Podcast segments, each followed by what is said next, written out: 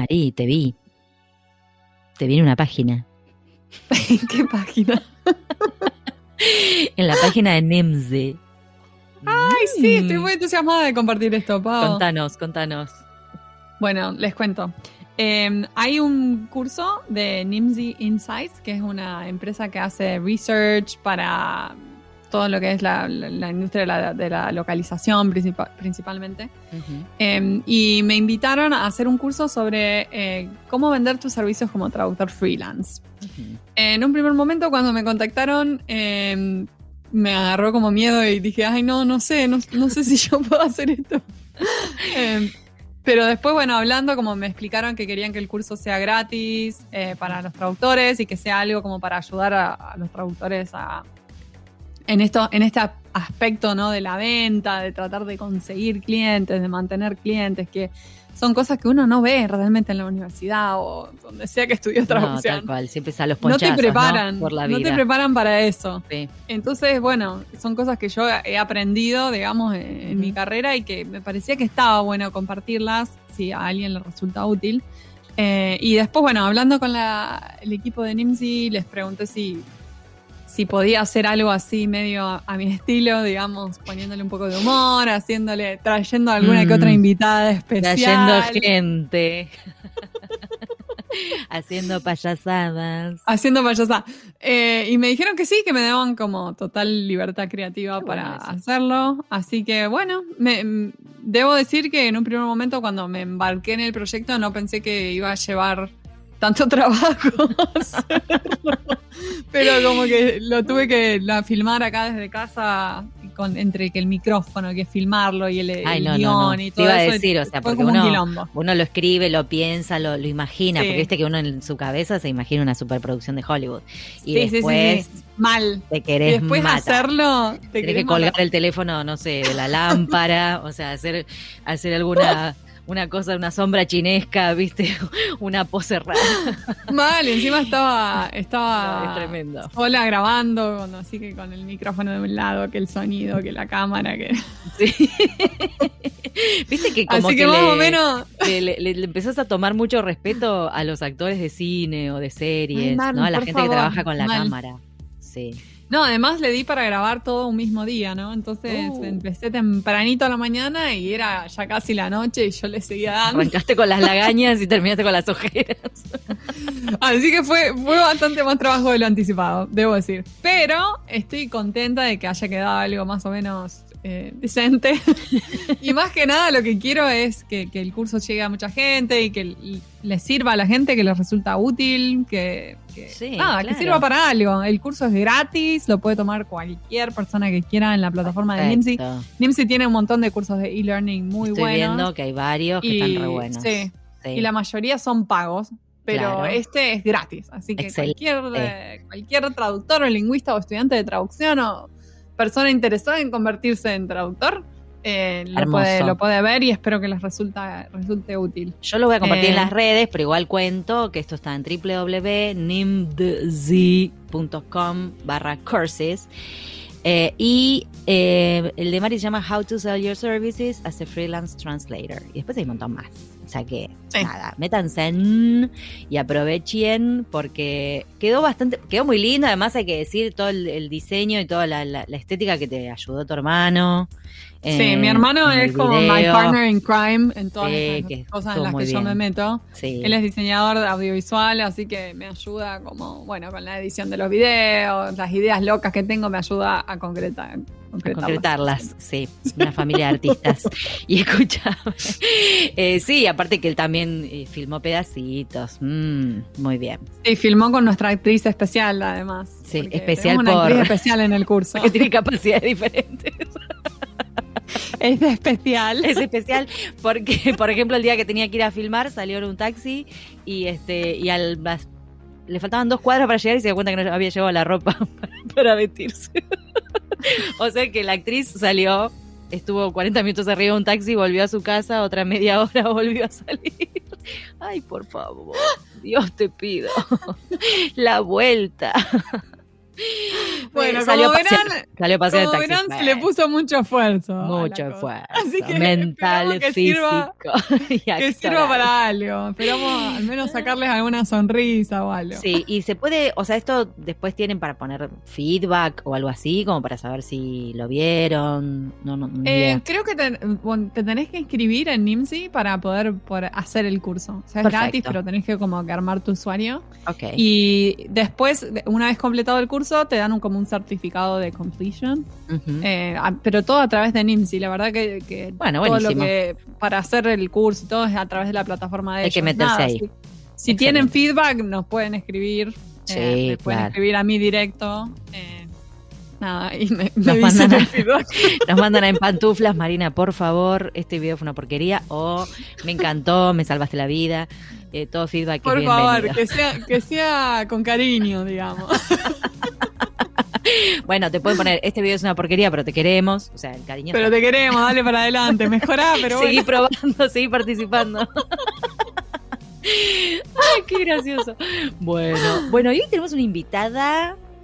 Te digo que me Re divertido, encantó lo que hace, me encantó, o sea, me, me iluminó. Sí. Le dije, hoy me siento más inteligente, me siento más iluminada, hoy aprendí cosas. Aprendimos, aprendimos. Me encanta Aprendimos cuando un pasa montón. eso. Así que, este, bueno, disfruten a Melissa Palferrer. Allá vamos. Hoy tenemos el gusto de entrevistar a Melissa Palferro. Ella es traductora pública y literaria, técnico-científica de inglés y magíster en traducción. Desde 2015, tras pasar unos años estudiando historia del arte, se dedica casi exclusivamente a la traducción para museos. Su tesis de maestría se centró en realizar un análisis de las relaciones que los museos establecen con sus visitantes por medio de los textos, las características de dichos textos, incluido su tono de voz, y la manera en que todo ello se plasma correcta o incorrectamente en su traducción al español. En 2016 se mudó a Londres y fundó su propia empresa dedicada exclusivamente a la traducción para museos y otros sectores relativos al arte. Ha participado de más de 660 proyectos para más de 80 museos. Melissa, es un placer que estés aquí con nosotras en Pantuflas. Un placer para Bienvenida. mí también. Muchas gracias por Bienvenida. invitarme.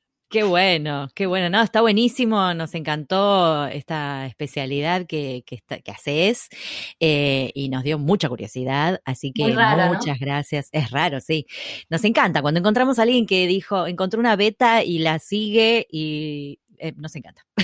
Así que felicitaciones y muchas gracias por sumarte. Eh, ¿Estás de pantuflas? Porque te veo muy veraniega. ¿Sabes que sí? Mira. Qué linda. Mirá. Nos muestra sus pantuflas que están Ah. Son como sandalias peludas. Son Me sandalias encantan. peludas, me encantan. Sí, están buenísimas. Me Porque además, tipo, no sé, yo, no sé ustedes, pero yo tengo una colección de pantuflas y pijamas como buena traductora y estas son como pantuflas de verano. Bien, me encantaron, ¿eh? Me encantaron. Este, es, es como, digamos, la condición sine qua non para empezar la entrevista. Así que te agradezco, a pesar de estar tan veraniega, porque les cuento a la gente que estamos triangulando Milwaukee, Buenos Aires, que hoy es la que está con el fresquete este tremendo, y Sevilla. Sí, En realidad, em, me- bueno, Melissa nos contaba que vive en Londres, pero en este momento está en Sevilla, ¿no? Sí, me vine a pasar la segunda cuarentena y acá quedé. Perfecto. Hasta que, se- hasta que podamos viajar o nos vacunemos o no sé qué pasa. Bueno, acá vive mi familia también, así que Ah, hiciste muy bien. Sí, o sea, Mm, No quería pasar el invierno allá y me vine para acá y no, me no es un lugar que no me importe quedarme porque tengo a mi familia acá, de última estoy como en casa. Sí, tal cual. Mira qué bueno tener ahí una familia en otro lado, ¿no? Con un poco de sol. No está nada mal. El que Es- se fue a Sevilla, ahí está. No se perdió. queda con la silla, no, No, sé. era, se perdió, sí. pero no, no sé Se cómo quedó, no. No, no sé cómo, no sé cómo pegar, pero quería usar ese dicho. Viste que cuando siempre usás la primera parte del dicho, después no te acordás cómo si. ¿Cómo sigue? Suele suceder, sí. Este, es como, no entran moscas, no, no era ese, Sí, claro. no. No, no iba. Ladran, Sancho, Bueno. no, no, tampoco. No, no ladran Sancho, ¿qué? bueno, basta, ya empezamos hablando pavadas. Eh, se lo advertimos a Melissa antes y ella nos dijo que también hablaba pavadas, así que lamentamos si este episodio termina descarrilando. lo avisamos con tiempo. Bien. Bueno, contanos un poco cómo fue que, que te decidiste a estudiar historia del arte, qué es lo que te llamaba de ahí y cómo lo convertiste después en tu especialidad de traducción, ¿no? Cómo juntaste tus dos eh, profesiones, pasiones, digámosle. Sí, fue, fue un proceso bastante lento y, poco intencional, digamos. O sea, eh, a mí me gustó, me gustaba la historia del arte y todo lo que es humanidad desde siempre, desde la época de la secundaria. Yo la secundaria estudié acá en España, o sea, toda esa parte de mi vida la viví acá. Ah, mira. Y acá como que te especializás, cuarto y quinto año de la secundaria haces una especialización muy grande y en mi caso era todo latín, griego, filosofía, historia del arte, historia antigua, digamos, como muy centrado en eso porque yo iba a estudiar, ya sabía que iba a estudiar traducción, entonces era como prepararte para claro. Eh, estudiar algo de lingüística o letras. Y de alguna manera nunca consideré que la historia del arte pudiese ser una salida laboral, o sea, nunca me planteé mm. poder estudiar historia del arte, era como una de estas cosas que te gustan, pero de alguna manera vos sabés que me gustan, pero no me quiero morir de hambre, así que eso, eso no. Claro. Me gusta más comer. Claro. Además, vengo de una familia donde mi mamá es bailarina, mi tío es músico, entonces como que crecí ah. escuchando, chicos, arte, no sean artistas. Familia de artistas, claro, que te van avisando. No, en cualquier otra cosa. Entonces es como, me quedó ahí en el tintero esa cosa que me, me gustase, realmente lo disfrutase personalmente. Y después de, mm, de recibirme, yo creo que dos o tres años después, eh, me decidí a estudiar en la Universidad de Palermo, mm. hice, em, hice, no terminé, una licenciatura en humanidades que te permite como combinar como dos grandes ramas. Y yo hice historia del arte y psicología. Porque en ese momento me estaba queriendo empezar a, estaba queriendo empezar como a narrow down, digamos, lo que, lo que hacía. Claro. Y estaba queriendo empezar a decir, bueno, me voy para la rama de sociales, que es lo que a mí me gusta. Y como no, o sea, nunca, no sabía si se podía traducir sobre arte, si había, porque viste cuando sos chico y acabas de recibir eh, hace dos o tres años que estás de profesión, no tenés ni idea. Yo ahora miro para atrás y digo, ¿cómo sobrevivir sin saber nada? Porque no tenés nadie que te prepara. Entonces, no, pero le pasa, nos pasa a todos, ¿eh? Claro, sí, sí, es, que no te dan información, uno como que no sabe lo que hay afuera y no te imaginas que se puedan traducir sobre cosas tan específicas por eso em, estamos acá, llegó en pantuflas para cubrir claro, claro, para avivar a la, la, avivar a la gilada tendría que Pero, claro. Em, sí, además que en ese momento también estando allá, como que, el, digamos, lo que me decía en general la gente de, de la profesión era, vos estás loca, nadie vive de traducir arte, al pedo estás estudiando eso, ¿no? Es como que bastante negativa era la... Hay mucha gente, sí, que se dedica a tirarte todos sabemos que son. sí, hay mucha gente así. Eh, creo que nuestro rubro es un poquito particular en ese sentido. Mm. Y hay mucha gente que es bastante mala onda en ese sentido. Entonces dije, bueno, mira, yo lo estudio porque a mí me gusta. Ya estaba empezando a traducir algunos papers de psicología y también me, daba mm. cuenta que necesitaba un poco de más eh, background o formación académica, porque obviamente te metes a traducir un paper o te vas a meter en un tema bastante profundo y específico y necesitas, no podés tirar con lo que tenés de la secundaria. Y en la facultad de traducción estudiamos lingüística, nada que ver, entonces es como... No, y aparte un paper es algo bien elaborado, o sea, no es cualquier cosa. entonces yo quería tener un poco de esa formación, de decir, bueno, me dedico a traducir esto, pero puedo ofrecer una formación real que pueda tener o que pueda ser semejante o, parecida a la que tiene un profesional. Y después, un día surgió que, me acuerdo además perfecto el día, pero me acuerdo patente, me estaba cambiando para salir con unas amigas a comer. Y viste como vas a cerrar la compu y me llegó un mail de pros o proseta, no sé cómo le dicen. Sí, pros.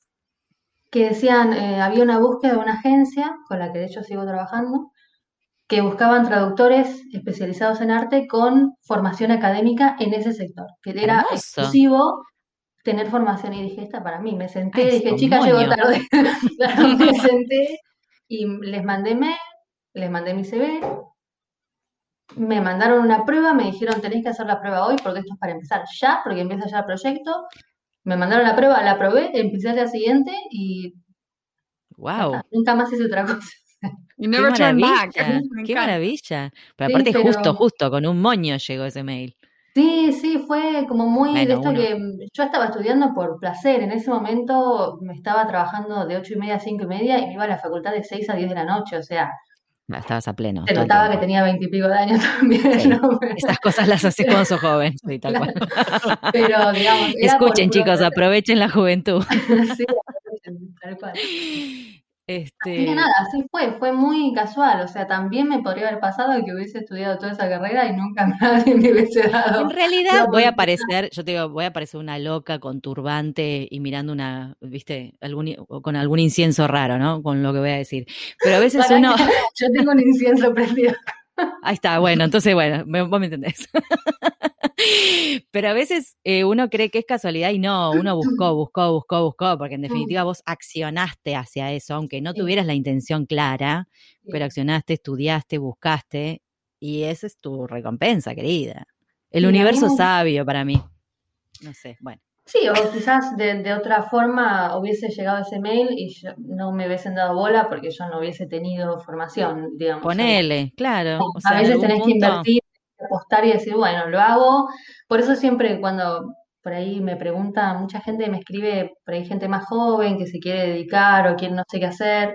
Yo le digo, mira, elegí estudiar algo que realmente te guste y que realmente te apasione y que lo vayas a disfrutar, porque Podés pasar tres años estudiando antes de que te caiga la oportunidad. Entonces, si no vas a disfrutar, ¿viste? Es como. Te va sí, sí, me parece que lo que dijiste que es una inversión, esa es la clave. Mirar más hacia futuro, visualizarse en algo y, verlo como una inversión. Es genial eso. A mí me gustaría que nos cuentes de tu tesis, de la tesis de la maestría.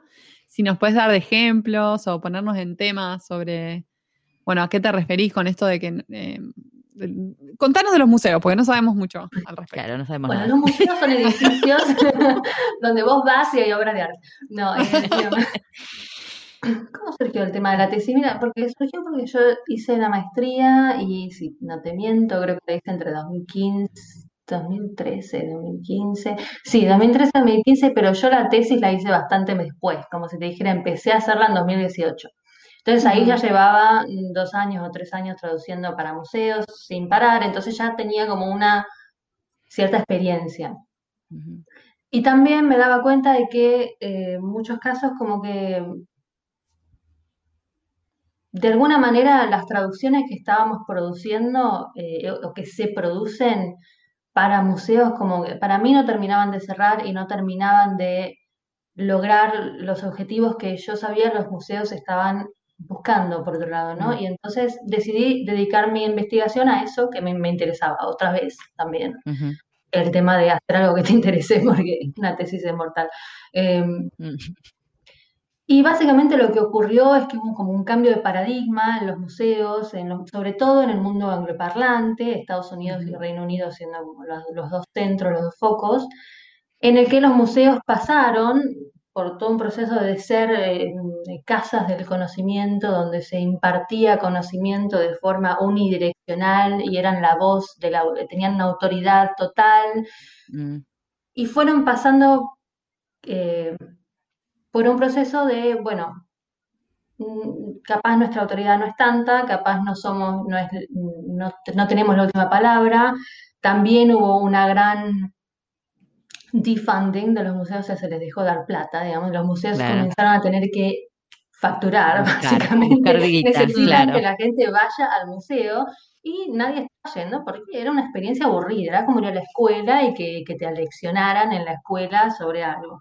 Entonces, bueno, te estoy hablando de un proceso que tomó décadas, en el que los museos ahora se, se, posicionan de una forma totalmente distinta, que es mucho más amigable. Vos fíjate que cualquier museo va a estar siempre hablando del engagement, va a estar siempre hablando de la importancia del visitante. Ahora, por ejemplo, el tema es la co-creación con la comunidad. Entonces, el museo como que se baja de, su pony, de, mirar los sabios que somos, y eh, establece diálogos de otra manera, posicionado de una forma totalmente distinta. Y lo que yo observaba y lo que analicé fue como en la traducción, de alguna manera, muchos traductores, por no estar informados de toda esta movida que tiene que ver con ideológica de los museos, los traductores terminan atrasando, porque lo que hacen es agarrar los textos que son super friendly, súper eh, amigables, si quieren como eh, engage the visitor, engage the people, eh, todo eso lo, lo, transforman en un texto súper formal, que parece encorsetado, o sea, claro, vuelven a la antigua idea de museo, como que en su imaginario el museo tiene que ser otra cosa, entonces regresan a la traducción, entonces queda una cosa un poco rara entre queremos ser modernos pero no llegamos a serlo, entonces si vos agarrás un museo, por ejemplo, lo que yo analicé fue el British Museum, Vos agarras sus textos en, en, inglés y, por ejemplo, te das cuenta que los labels, que son las cédulas o las cartelas que tienen, son mucho más por el estilo que tienen que sus audioguías o que su página web, porque te das cuenta del cambio, de, el, tono de voz es muy distinto. Y después agarras sus traducciones y te das cuenta que son mucho más formales en sus traducciones de lo que son en el original. Entonces, básicamente mi traducción fue analizar como distintos eh, las estoy matando de aburrimiento, ¿no? No, no, buenísimo lo que está diciendo. Aparte estoy eh, pensando en un ejemplo de acá que ahora te cuento. Eh, básicamente analicé como, eh, hice un análisis lingüístico de distintas cosas que en el texto van permitiendo al narrador, digamos, eh, mm. en tejer y, construir un tono de voz y una cierta relación con su interlocutor y cómo, cómo eso se plasmaba en, en, español y cuáles eran las diferencias, ¿no? Y mis resultados fueron que necesariamente en español, siempre en una escala de informal a formal, estaba siempre mucho más corrido hacia lo formal que el inglés. Entonces, mi planteo es siempre, ¿por qué? ¿Por qué? Eh, está buenísimo lo que estás contando, me encanta lo que estás contando, porque además pienso también que la mayoría, no sé si ahora, pero la mayoría ve a un museo como un lugar medio como, ¿no? Sí, se sigue mm, viendo así. Bodrio, lúgubre, como no se puede tocar, no se puede hacer esto, o sea, uno lo ve así por, por cómo lo percibió por ahí en su infancia. Si fuiste a algún museo más moderno, no, ya sabes que no es así, digamos. son cosas como las típicas del imaginario. Es mm, exacto. que, Pero tardan, tardan en cambiar. Y también todos los países, no solo hispanohablantes, sino también te vas a Italia o a Francia, también pensa una cosa, tenés, que parece una pavada, pero tenés la gran cosa de que todas las lenguas romances tenemos un sistema formal, informal, que pareciera mucho más difícil de cruzar. Claro. Pero sin embargo, si vos te vas a los museos, incluso abrís una página web de los museos latinoamericanos hoy, todos usan el vos o el tú, dependiendo del país en el que estés. Todos están intentando seguir esta corriente, ¿no? Que quizás sea una corriente iniciada o, o spearheaded por, por los anglosajones. Pero el imaginario popular, de alguna manera, lo que nosotros tenemos como ciudadanos en la cabeza va a tardar en cambiar, ¿no? Es como que Pero al mismo tiempo, yo creo que los como traductores, en cualquier ámbito, tenemos que estar puestos en el tema en el que estamos traduciendo, no solo... Totalmente. No solo que yo tengo que saber sobre técnica artística, sino que tengo que saber qué están haciendo los museos latinoamericanos ahora cómo se manejan, cómo hablan, cómo se comunican, mm. para poder reproducir algo similar en español. Sí, esto de la misión tiene que ver con el tono de voz. Claro, tiene mucho que ver con eso. Total. Tiene mucho que ver y además este es cultural, es absolutamente cultural. O sea, vos estás haciendo, estás traduciendo cultura también. Suponete que los, todos los museos hispanohablantes fueran formales. Bueno, eh, tu cliente te está pidiendo otra cosa. En algún punto, digo, tiene que haber algo ahí, ¿no? De, diálogo con el cliente, de por qué te está pidiendo eso, eso. es algo que estaba faltando mucho, a mi ver. Recién ahora mm, hay una agencia muy grande que se dedica a esto, que yo trabajo mucho con ellos. Mm. Recién ahora me están empezando a escuchar. Yo vengo rompiendo con esto hace rato. Eh, y hay mucha gente que esto no, no lo toma en cuenta y, y simplemente traduce por traducir, pero Nunca piensa o nunca habla con su cliente. Le dice, bueno, ¿ustedes qué quieren conseguir? Lo primero que le pregunta al cliente es, bueno, ¿ustedes qué es lo que quieren buscar? Y nosotros queremos eh, que venga la comunidad latina de nuestra ciudad. Y bueno, ¿qué, ¿qué rango de edad tiene tu comunidad latina? Y entre veintipico y treinta y pico. Y entonces no te voy a hablar como si tuvieras ochenta. Porque entendés, porque entonces no le estás haciendo un favor a tu cliente. Si vos le estás hablando como si fueses un no sé, un libro de texto de los años 70, ¿entendés? Como muy aburrido. Tal cual. A mí algo que me llama la atención acá y que lo he visto mucho en museos, porque ahora que, tengo dos pequeñitos, los llevo mucho a museos. Bueno, ahora no en la pandemia, pero los llevaba mucho, a muchos museos de niños. Y suelen tener acá traducciones, las voy a poner entre comillas esto, porque para mí las hace cualquier persona, ah. estas traducciones que habla español y trabaja en el ah, museo, pero he ah. visto horrores, horrores de todo tipo eh, no solo de tono de voz, horrores no, no, no, no, porque yo estoy hablando de cosas que son por ahí muy técnicas y que te das cuenta si, no sé, sabes de, no sé, marketing o, lengua, pero lo que vos decís, sobre todo en Museo para Niños, me acuerdo de haber escrito un par de museos para niños y decirle, por favor. sí, porque para mí se subestima, para mí subestiman, o sea, la, la no el público. la gente que está a cargo subestima eh, subestima esto, porque las cosas por ahí son sencillas, son frasecitas de, qué sé yo, aprieta el botón para encontrar no sé qué cosa, como que es informal y parece sencillo, pero claro, al no, al no encargárselo a un profesional, eh, nada, termina siendo un horror y, para hacer un museo, que es un lugar educativo, eh, nada, uno esperaría más de eso, ¿no? Mira, ese es, yo en esta industria me parece que hay dos grandes problemas.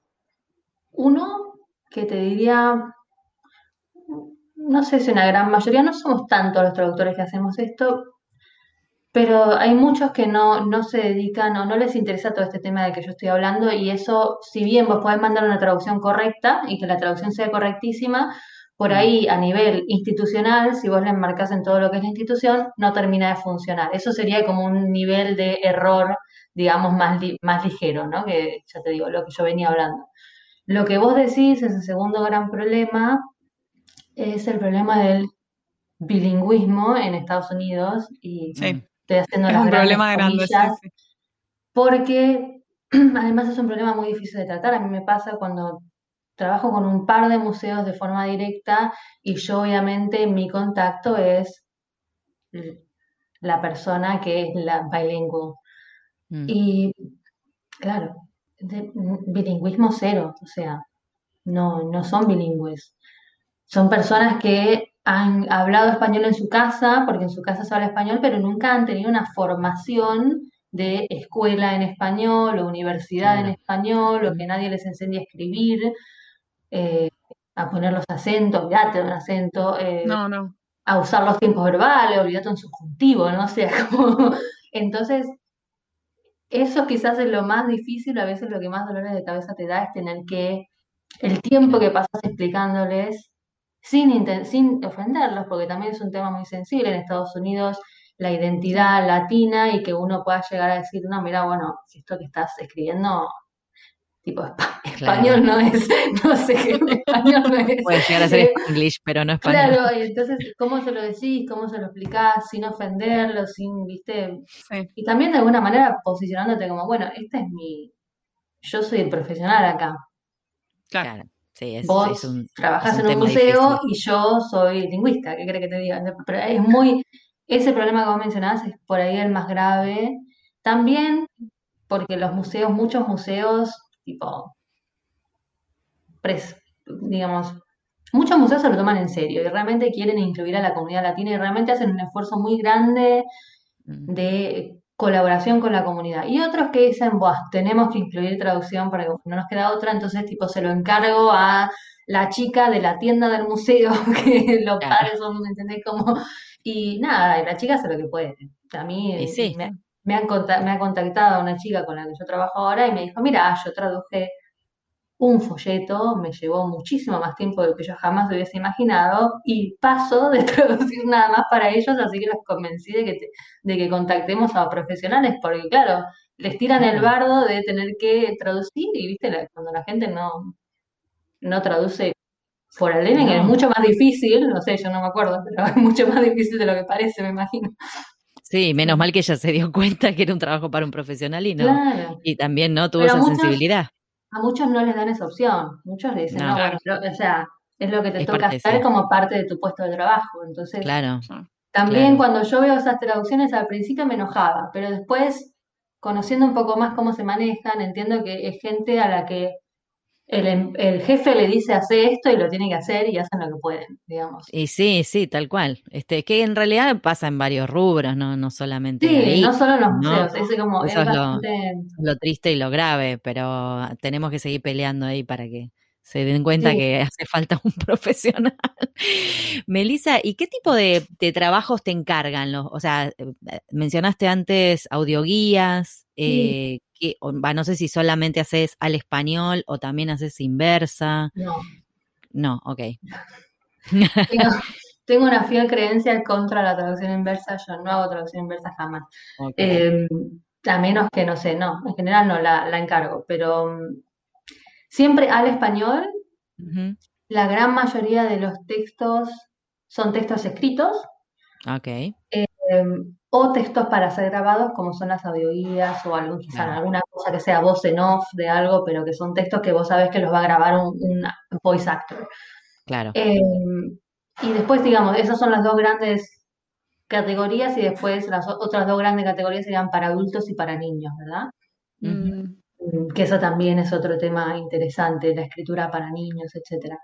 Em, en general son siempre lo más común, el típico mapita o el folleto del museo, la wall text, que son los, textos que ves en las paredes, o los textos que por ahí están como en una en un stand al principio, cuando te presentan la galería, digamos, ese es el wall text, y después los labels, que son los que explican cada obra de arte. Claro.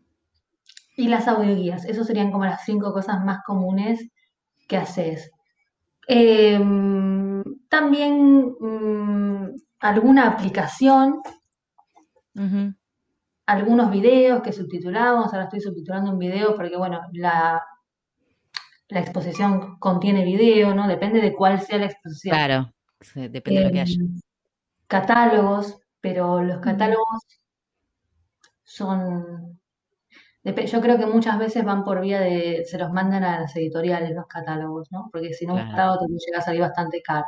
A menos que realmente quieran algo muy específico, muy bien hecho. O sea, he hecho varios catálogos, pero son como, no es tan común. Eh, eso es lo. Re variado, re variado. ¿Y trabajas con más gente o trabajas vos sola? O sea, con lo que te encargan, este. Depende. Hasta ah, ahora trabajé sola siempre. Genial.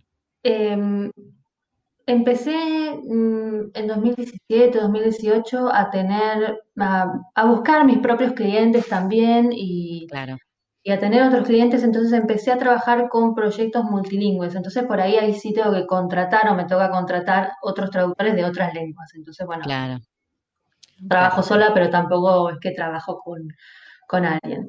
Y ahora hace poco empecé a, trabajar con una chica porque típico que te canto los proyectos al mismo tiempo, así que ella me ayuda con algunas cosas, pero bueno, tiene que también acostumbrarse y... claro, requiere un proceso de, aprendizaje, estamos viendo si le gusta, por ahora es como... ¿Y qué onda lo de encontrar gente en otras lenguas? ¿Fue fácil encontrar gente especialista en el tema? Tengo mucho miedo con eso, ¿no? Pero Estás en Europa igual, Europa está lleno de museos. O sea, como que uno pensaría que no, no, debería ser tan difícil, pero no sé. Em, me pasó que me cayeron un par de, proyectos multilingües y yo tenía terror porque por más de que vos puedas ver un CV y creer que una persona es, tiene pinta de que labura bien, en otro idioma que vos no hablás, es difícil. Es difícil em, y después, y si no me entrega, y si todo, viste, como... Sí, sí, sentís que perdés el control, sí, sí. Sí, claro, porque no, ya no depende de vos, pero la verdad es que tenía una experiencia fantástica. Eh, hicimos este catálogo que lo tengo acá, que de hecho me llegó hace poco y lo tengo como My Baby. ¡Ay, qué divina! Vamos a sacarle fotos, que estoy juntando fotos. Ah, bueno, para. Juntando fotos de, entrevistas. Es para una, un estudio de un artista en Portugal y es portugués-inglés, bilingüe, pero había textos que venían del español, otros del portugués, otros del inglés. Hicimos como una triangulación. Ahí va, foto. Sí, qué bueno, me encanta. y eso me encantó y la verdad tuve mucha suerte, trabajé con, creo que eran, al final eran como 12, 13 traductores, porque claro, traductor, editor, proofreading, o sea, tenés como toda la combinación. Y, en varias direcciones de varias lenguas, varias de las cuales yo, bueno, puedo llegar a intentar leer portugués, pero no hablo portugués, entonces es como, bueno, La verdad sí, hay algunas que por ahí uno lee eh, bueno, dice más o menos lo mismo y otras que no te Claro, imagino que dice lo mismo, ¿no? Estimo que está todo bien, pero no sé. Sí.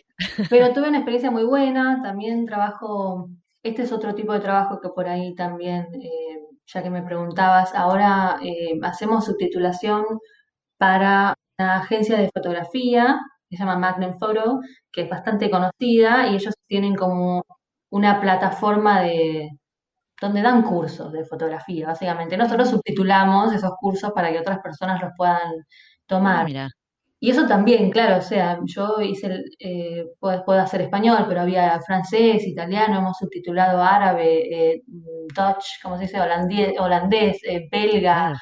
La última vez hicimos noruego. Ahora ah, estamos haciendo alemán a inglés. O sea, yo no puedo participar de ninguna manera en nada de eso. Ahí quedas como ¿Qué pasó acá?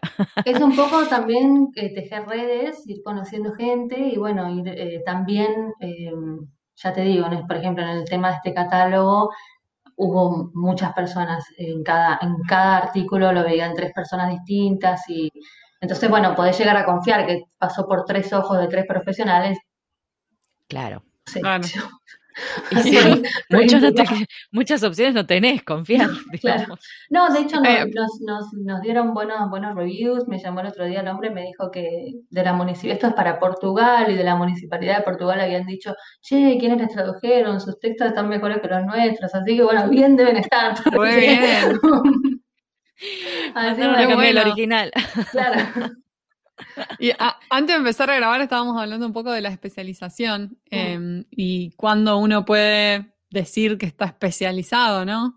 Eh, vos tenés algunas, algunas opiniones sobre, sobre esto, pero creo que está también eh, relacionado con, esto de, que tenías que elegir. Si la gente, si hay una persona opinionated. Sí. Esto y que sí, I'm opinionated. si hay gente que me lea, sabrá de lo que estoy hablando, pero... Eh, Sí, yo creo que es un, un poco, un poco tricky, un poco eh, difícil cuando, por ahí, cuando sobre todo cuando sos un poco más joven, porque yo ahora digo, ah, sí, me especializo en museos, ¿qué voy a decir si yo no hago otra cosa, ¿no? Entonces, para mí es fácil, pero mm. em, es un poco difícil porque como que la industria en este momento demanda que estés especializada, ¿no? O sea, como que no, ya un jack of all trades, un generalista, alguien que hace de todo, cada vez va menos. Cada vez hay menos búsqueda de eso y más búsqueda de gente que realmente tenga experiencia en un sector específico. Creo que nos vamos especializando como todo. O sea, creo que en, general el mundo cada vez es más especial, especialista y más técnico, ¿no? Es como que hay cada vez más, eh, más nivel de especialización. Y nosotros tenemos un poco como que seguir esa onda. Mm. Pero claro, para mí también hay un, una onda o un empuje por, bueno, tenés que, ahora, ¿no? Ahora todos estamos muy aware de que tenemos que hacer marketing y de que nos tenemos que presentar de una cierta manera y que nos tenemos que vender, eh, etcétera. Entonces te dicen, no, bueno, eh, es más fácil hacerlo o es mejor hacerlo con una especialización, ¿no? Y entonces también veo mucha gente, mucha gente joven, eh, que de la noche a la mañana decide que su especialización va a ser X, ¿no? Claro. Tiene experiencia ninguna o prácticamente ninguna en determinado sector. Y mm. lamentablemente he visto gente que, digo, el rise and fall, o sea, he visto gente que durante dos o tres años dice, lo veo en mi sector porque es a lo que presto atención, pero debe pasar en todos, ¿no? Mm. Eh, no, sí, soy especialista en traducción para museos y a los tres meses lo ves. No, ahora, ahora es especialista en gaming porque se ve que lo de museo no funciona. Entonces, pero claro, por ahí no había sentido. Todo muy rápido.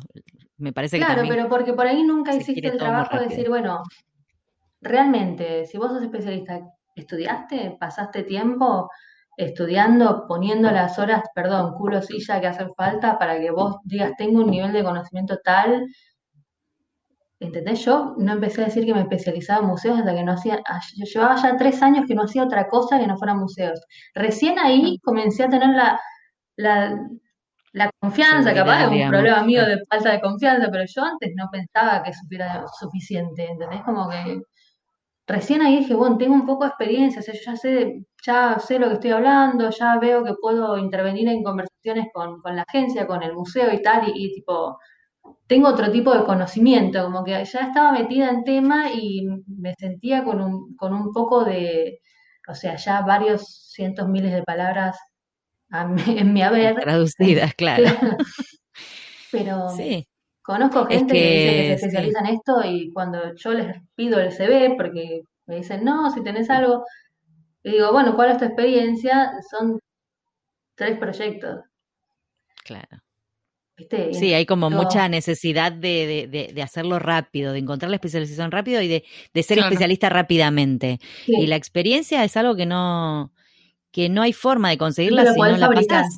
Exacto. No, es lo que hablábamos, hay que invertir, hay que invertir en, en tomar cursos, en, en, practicar, en, formarse, sí, no, no mm. puede venir de un día para el otro porque uno lo decide, lleva tiempo. Y sinceramente hay mucha gente que cuando le decís eso no le gusta. Yo por eso hay mucha gente que por ahí bueno, tus, publicaciones en LinkedIn no deben ser muy populares, debes perder gente ahí por el camino. y hay gente, no, por ahí hay gente que me escribe y me dice, ay, a mí me encanta el arte, yo quiero hacer lo que haces vos, re podría hacerlo. Y yo tipo, bueno.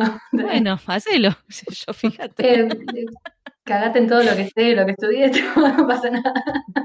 Eh, pero, claro, como no vale nada. Sí, eso nos pasa a todos los traductores, ¿no? Ay, yo soy dos idiomas. Eso hace muy poco también. Ay, mi nena, mi nena es, bilingüe porque fue un colegio bilingüe. ¿Cómo hace para traducir? ¿Dónde consigue trabajo? No tengo idea. Soy yo soy traductora de carrera, ¿qué te puedo decir? O sea, a mí me preguntes. No, Decirle a tu nena que haga lo que pueda, qué sé yo.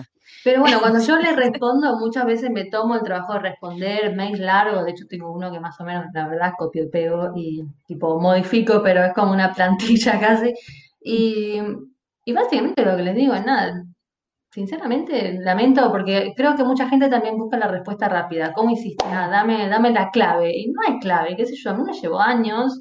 Llevaba tres años estudiando esa carrera, o dos años antes de que me saliera esta oportunidad. Y qué sé yo, tenés que haberlo hecho porque te gustaba un poco, ¿no? O, qué sé yo, pero no, no hay una forma rápida de repente decir, bueno, de la noche a la mañana soy especialista en tal cosa. No, tenés que poner el esfuerzo. Es importante, me parece que, o sea, que está bueno, creo que la mayoría lo sabemos, pero, pero sí, si, si alguien todavía alberga algún sueño loco de convertirse en especialista rápidamente, no existe esa posibilidad. Yo creo que en ningún rubro existe esa posibilidad y ni siquiera como, incluso aunque uno empiece con traducciones generales, te diría, por como todavía no sabe ni para qué se quiere dedicar, tampoco sos un traductor general eh, bueno de un día para el otro. Porque la realidad es que la experiencia te da, te da, te da un montón de cosas. Este, no, no alcanza con, con estudiar, con o sea, hay que ponerle mucho esfuerzo y entender que ese esfuerzo lleva tiempo dar que dé frutos. Eso me parece que pasa en todos lados, no sé. Sí, para mí eh, pasa Pero bueno, todavía hay gente que piensa que es más así digamos, en todos los sectores. Eh, también hay un poco, pasa una cosa que hay como estas modas, y en nuestra industria se puso de moda hace unos años decir, English into mm. Spanish translator, specializing en, ya está, todo el mundo pone esto y todo el mundo tiene que elegir qué poner atrás de specializing. Sí. Eh, entonces, capaz no tenés que poner, o sea, yo por ejemplo, antes de dedicarme mucho a esto, lo que decía es, como que yo tenía experiencia en ciencias sociales y decía, bueno, hice tanta cantidad de palabras, me acuerdo que ponía incluso la cantidad de palabras en Claro, para un parámetro, digamos. Claro, tanto en eh, arte, tanto en no sé qué, como psicología. Me acuerdo que eran como tres o cuatro ramas dentro de las sociales que yo hacía y poco a poco, ¿no? Es como poco a poco vas como eliminando y te vas quedando con algo y y sí, hay que, hay que pensarlo, si realmente querés esto, pensarlo como en términos, bueno, en términos carrera, a, largo plazo. Cinco sí, que también es válido. Bueno, le pifiás y agarras para otro lado, también es válido, digo, también te puede pasar. Este, por eso. Y también mm, te lleva, por ahí vos te querías especializar en, no sé, arte, ponele, y de repente te salieron un montón de trabajos en sociología y de repente después, tres años después, sos especialista en, en sociología porque la vida te llevó por ahí, también puede pasar. Sí, mm. totalmente, que pasa mucha, muchas de las personas que tuvimos invitados, este, les pasó eso, la especialización los encontró a ellos. De repente estaban, tuvieron tres años interpretando en una mina y bueno, listo, son intérpretes mineros, ¿entendés? bueno, y está bien y les gustó y ya lo hicieron y, siguen por ahí y está genial. Em, bueno, te cuento, Melissa, que siempre en cada temporada, eh, cada entrevista culmina con una pregunta de tinte filosófico. Veo que no vas a tener problemas de contestarla. Esta no es tan filosófica, ¿no, Mari? Me parece que era más filosófica. Esta no reflexiva. Es, reflexiva, ahí va. Reflexiva y hasta capaz que educativa. No sé, muy bien. No, no, no le pongas mucha presión. Vos, esto es desde el corazón. Em, ya sabemos que el camino profesional siempre presenta muchos momentos diferentes, ¿no? Etapas diferentes que uno va sorteando, pero siempre hay uno de crisis o encrucijada, que le llamamos, eh, que es como que nos sacude. Y una vez que uno lo supera, aprende algo. ¿Cuál fue ese momento para vos y qué aprendiste? Chan. Creo que tuve dos momentos un poco eh, importantes que yo pueda pensar. El primero fue cuando yo empecé a trabajar con una agencia de Argentina, cuando recién me recibí, antes de hacer el último final ya estaba laburando, y un, año y medio más o menos más tarde me di cuenta que me re explotaban, no me explotaban, y creo que esto nos ha pasado a todos.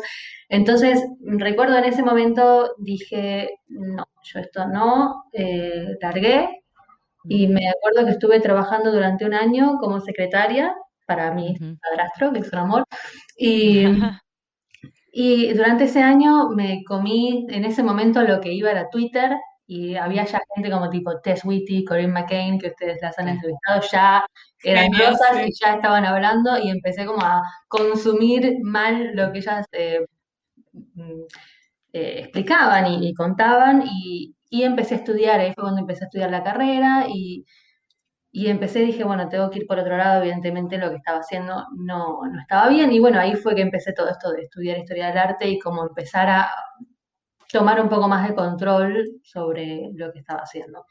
Y creo que otro momento muy importante que para mí me ha cambiado mucho la vida en general eh, fue,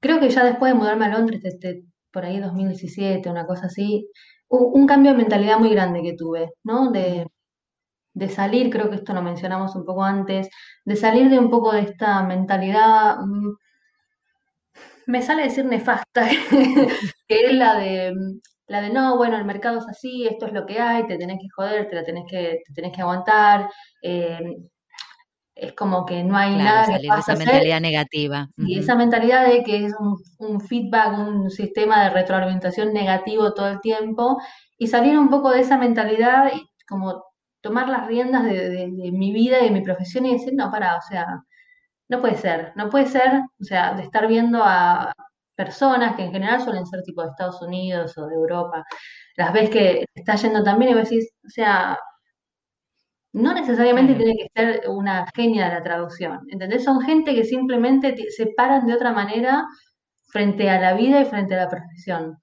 Y empecé un poco a cambiar esa forma de pensar, abandonar el victimismo por ahí que a veces te atrapa. Pensás que, no, no puedes hacer nada, que esto es lo que hay, que te tenés que joder. Y, y a comenzar a hacer cosas poquito a poco y a comenzar a crear lo que, lo que ahora tengo poco a poco y lo que espero que siga creciendo. Pero ese, ese cambio de chip, de mentalidad, para mí en los últimos años ha sido lo más importante. Lo que me permite sentirme como que lo que tengo lo elijo y no es porque me pase a mí, ¿entendés? Claro, lo buscas, lo buscaste y lo haces. Me encanta, me encantan tus momentos y tus aprendizajes. me parece que le van a servir a muchas personas. Este, sí, claro, y que también demuestra que, digo, que a ver, a veces este, se percibe que, quizás porque vos ves a alguien que le está yendo bien en lo que está haciendo y qué sé yo, es una especie de héroe o, persona que tuvo mucha suerte o persona que es una iluminada y la realidad es que sos una persona normal que buscó, buscó, se equivocó, agarró para otro lado, o sea, eso es lo importante, o sea, cualquiera puede ir y buscar lo que quiere. Pero es muy típico. también, por supuesto. También, también creo que muy tóxico, sobre todo lo de suerte. A mí no hay causa que me da más bronca que suerte que tenés. No, suerte no. No, no. me costó mucho trabajo. suerte no, tengo. Suerte no. más vale lo contrario. Em, em, pero sí, creo que es bastante tóxico para uno mismo. Al final uno se termina lastimando a sí mismo, eh, o misma, o misma. Em, cuando decís, ah, mira qué suerte que tiene, ah, debe, debe conocer a alguien, ah, bueno, tuvo... No, porque o sea, estás como, primero estás echando por tierra todo el esfuerzo de la otra persona. Menospreciando. Sí, menospreciando. Y después no estás viendo los años que esa persona lleva atrás, dándole, dándole, dándole hasta que llegó ahí. Entonces es como, muchas veces creo que la gente cuando, cuando somos más jóvenes, me parece, digo porque ya me queda poco de joven, pero Creo que ves esas cosas y te, no, sí, te intimidas, digamos, como que te intimida y por ahí la reacción es negativa. Y decir, ah, tuvo suerte, ah, bueno, como que eso es imposible, eso no se puede. Eh, y yo a veces digo, mira a esa gente y mirarlas como, así quiero ser yo. ¿Cómo hizo? exacto. Y cómo hizo, averiguo cómo hizo, intento replicar en mi rubro, en mi campo, en lo que, ¿no? Aplicarlo a mi vida.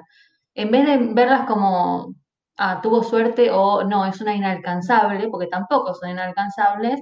No, tómalo como un ejemplo, una cosa de que vos Como inspiración. Claro, una inspiración. es una persona como uno, tal cual, no es este, no son este mutantes. Pero te digo, en nuestra profesión para mí hay, hay mucho de este, de esta forma negativa de pensar.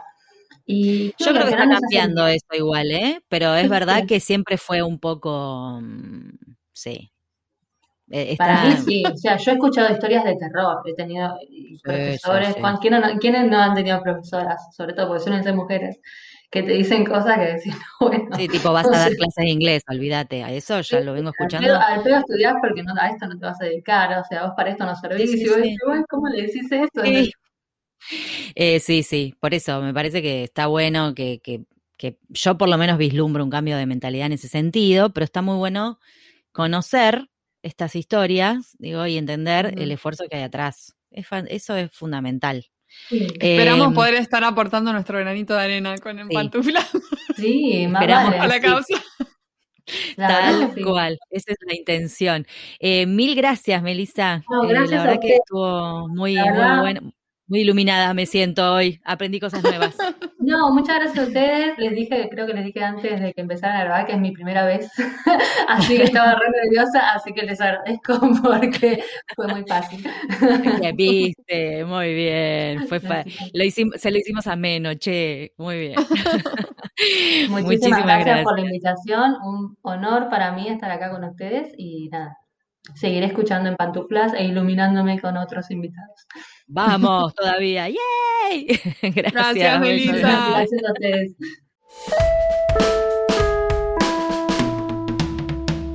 Y ahora con ustedes, el momento catártico del programa. Los invitamos a escuchar al traductor karaoke.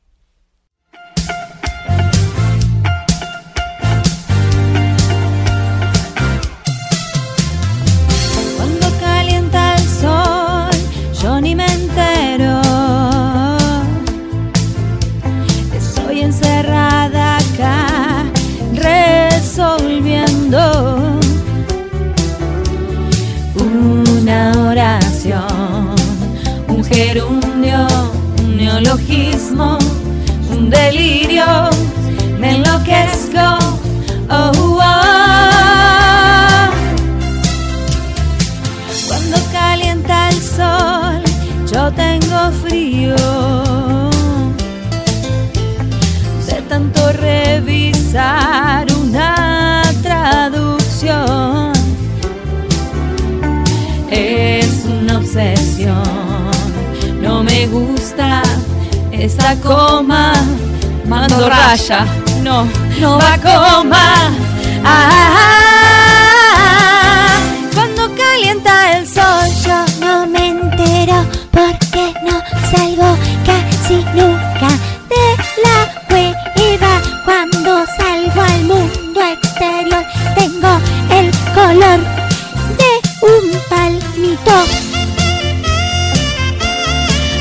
encerrada.